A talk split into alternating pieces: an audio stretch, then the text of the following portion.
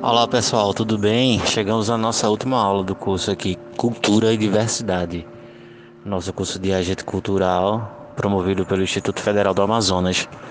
Passo aqui rapidinho para dizer que foi um prazer, todas as trocas, todos os aprendizados que a gente realizou durante esse tempo curto, mas bastante produtivo.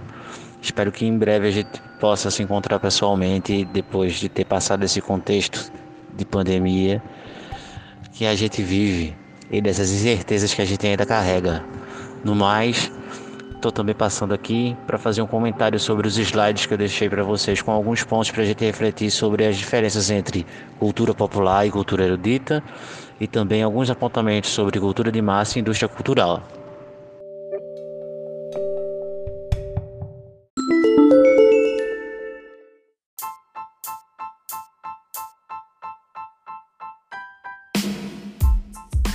Vocês já podem perceber aí no slide que o primeiro, o segundo dos slides já chama a atenção de vocês para uma parada obrigatória para alguns esclarecimentos. E neles temos quatro tópicos que eu acho importante que a gente pense e discuta aqui. Que são questões bastante profundas que a gente poderia aprofundar em outras discussões, em outras disciplinas, mas que o tempo não nos permite esse grau de complexidade, né? Então fiquemos nessas quatro observações aqui que eu acho que são centrais e importantes para o desenvolvimento do curso de vocês e da futura atuação como agentes de propagação, de multiplicação de cultura em suas comunidades, em suas localidades, nos grupos sociais aos quais vocês pertencem, certo?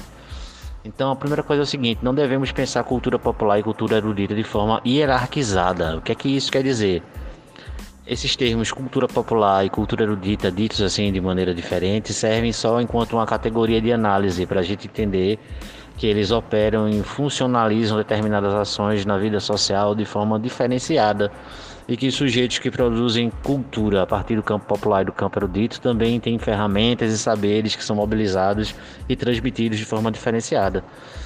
Isso não quer dizer que a cultura popular, por exemplo, seja inferior e a cultura erudita seja superior, ou que a cultura erudita seja inferior e a cultura popular seja inferior. É por isso que não devemos hierarquizar, mas sim considerar as diferenças, principalmente, sobretudo, relacionadas ao campo onde a gente adquire esse tipo de conhecimento cultural, certo? Então, dessa forma, a gente vai para o segundo ponto.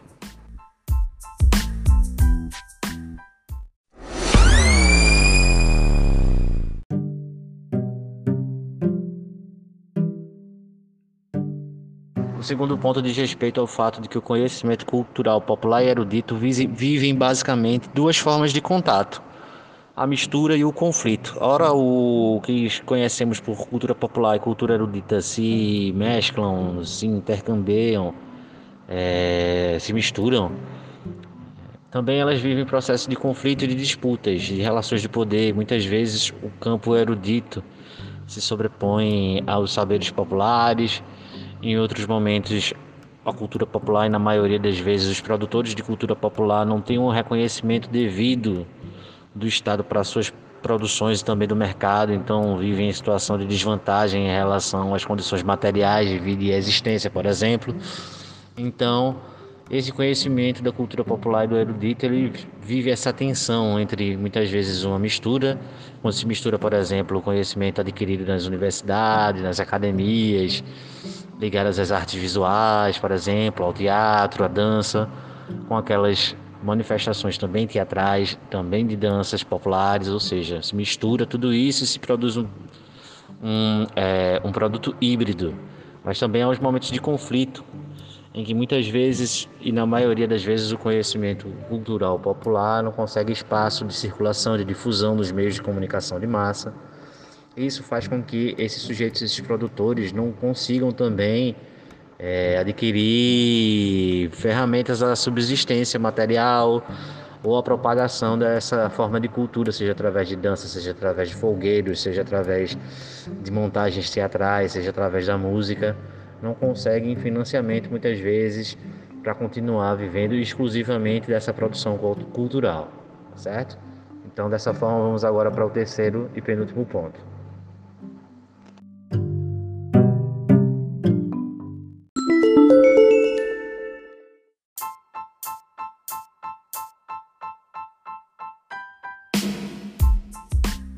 Tanto a cultura popular e assim como a cultura erudita, todas elas são históricas. Isso significa dizer que é, a gente deve afastar sempre, como vem, é, vínhamos conversando desde o início da disciplina, essa ideia da cultura como algo estático que não se mistura.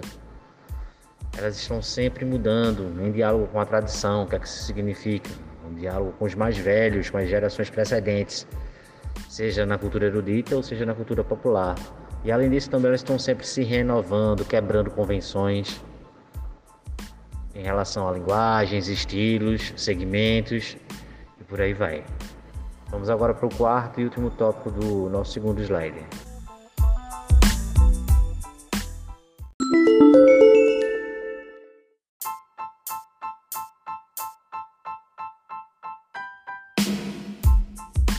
Nós devemos ter cuidado, e aí muito cuidado mesmo, com o uso de algumas expressões, principalmente quando a gente se refere à cultura popular.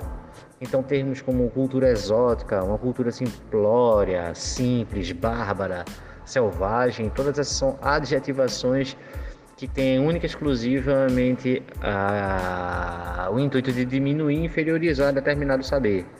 Então, quando a gente diz que um saber é exótico, que ele é simplório, só na palavra simplório, que vem do simples, esquece-se que muitas vezes a cultura popular tem todo um repertório de complexidade, de linguagem, que é necessário um processo de iniciação desses sujeitos, durante muitos anos de troca e de acúmulo de saber, e que não há nada de simples nisso, mas toda uma sofisticada tecnologia cultural ali por trás.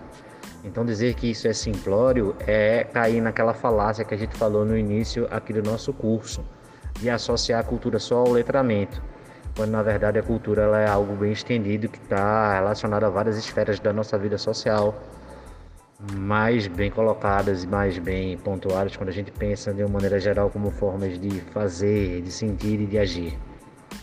Beleza? Vamos aí comentar agora sobre a questão do arbitrário cultural, relações de poder e tecnologias do saber.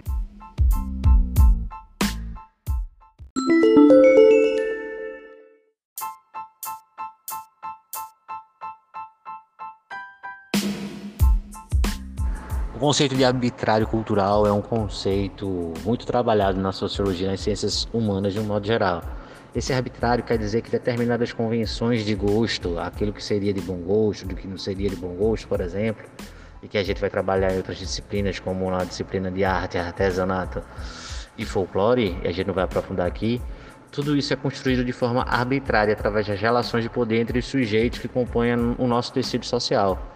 Porque em si nunca existe uma cultura menor e uma cultura maior. O que existe são culturas no plural cada uma com suas particularidades e suas diferenças. Isso é fruto de uma relação de poder e de tecnologias do saber que estão ainda associadas a essa divisão entre cultura popular e cultura erudita. Que eu fiz um quadro aqui para vocês, vocês podem observar e fiz justamente em contraposição a alguns termos. Por exemplo, no quadro cultura popular, essa cultura estaria ligada à informalidade e à espontaneidade, ou seja, não necessita de uma sistematização, de um lugar específico para o aprendizado, da circulação de diplomas, né? de uma certa sistemática.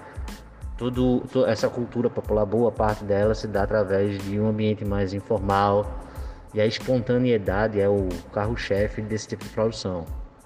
Já em, é, sempre levando em consideração que isso não pode ser levado como no sentido de algo simplório, que não haja uma complexidade e uma riqueza nesse tipo de conhecimento. Já na cultura erudita, ela é ligada à formalidade e à sistematização principalmente acadêmica.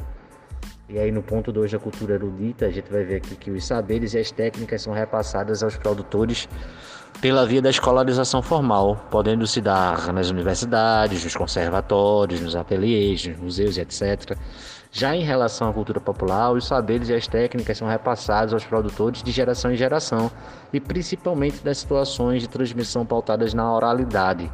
E aí a gente já lembra da aula passada onde a gente pensou e refletiu sobre essa transmissão cultural de forma oral e como alguns sujeitos e grupos sociais possuem esse saber e esse saber é disseminado não através dos livros, mas através de outras leituras, de outras escritas que não necessariamente estão ligadas ao universo da escolarização formal. Por fim, a cultura popular, a principal forma de sua transmissão é a oralidade, a forma oral, como eu disse, e muitas dessas expressões são de domínio público. Ou seja, não há autoria definida. Muitas vezes é a questão de uma autoria desconhecida, como cantigas populares, é, folgueiros, ou quando é isso, quando não é isso, é assinado por uma comunidade de sujeitos ou um coletivo de produtores. Já em relação à cultura erudita, a principal forma de sua transmissão se dá através dos documentos escritos e oficiais, e essas criações possuem a figura de um autor. Né? O exemplo que a gente pode pensar nisso são nas obras literárias, nos romances, nos contos, nas crônicas. Também, se a gente pensar na figura de um músico de orquestra, ele está sempre lá lendo aquela partitura junto aos outros músicos. Pensar na questão de uma peça teatral que é baseada no escrito e depois numa série de técnicas ligadas à teatralidade, à encenação, no palco por aí vai. Tudo isso é aprendido no contexto de universidades, no contexto de ateliês, conservatórios, enquanto que para a cultura popular esses espaços são a rua, são os terreiros, são outros tipos de espaço que não esses consagrados e legitimados enquanto saberes da escolarização formal.